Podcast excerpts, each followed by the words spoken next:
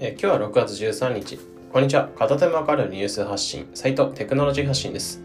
えー、今日は今週ニュース閲覧200時間以上使って、えー、個人的に気になったニュースっていうのを、えまあ、5つピックアップしてお伝えします。まあ、それでは行ってみましょう。えまず1つ目っていうのが、スクエアスクエアがビットコインマイニング施設へ投資した、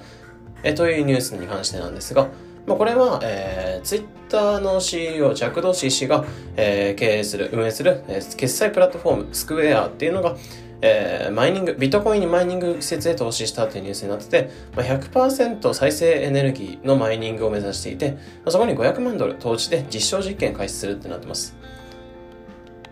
で、こちらにかん、えー、こちらがあることでビットコイン保持の方法を簡単になる可能性っていうのも、えー、秘めてますね。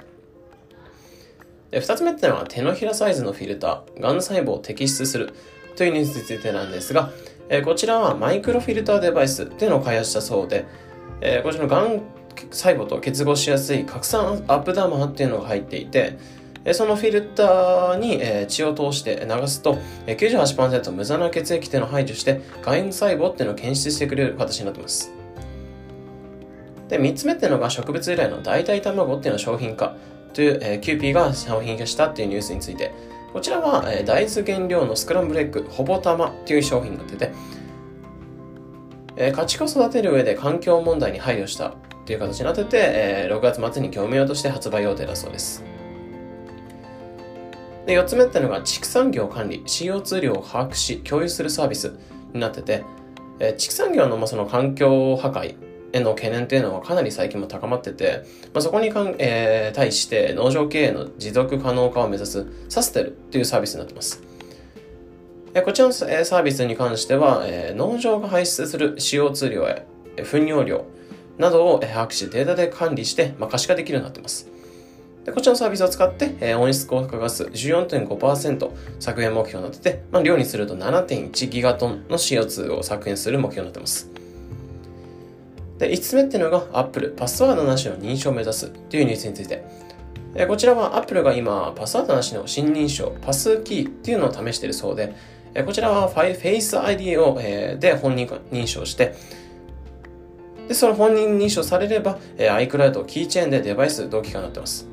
なので iPhone で Face ID で認証しておけば、え MacBook でも Apple Watch でも、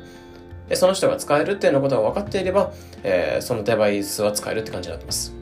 でこちらは一度タップするだけで認証をより簡単にするというのを目指しているそうです。といった形で5つ、えー、今回ピックアップしたんですが、個人的には今週は仮想通貨関連のニュースで、えー、ビットコインを法定通貨として認めたニュースだったり、えー、本日紹介したスクエアのマイニング施設の投資だったり、まあ、気になったものっていうのはかなりありました。私も仮想通貨を少し持ってるので、価格上昇に期待したいという思うところもあるんですが、まず、それはまた別として、世界のお金のあり方っていうのが今どんどん変わってきてるんだなというふうに思ってます。まあ、銀行などに預ける中央集中央集権的なものから仮想通貨などという分散的なものに移行して、より規制のつく少ない自由なお金になっていくのかなというふうに思ってます。まあ、今後もこういった流れに注目したいですね。え今週のピックアップしたニュースの5つっていうのは無料ノートにまとめてあります。まあ、詳しくは概要欄のリンクからどうぞ。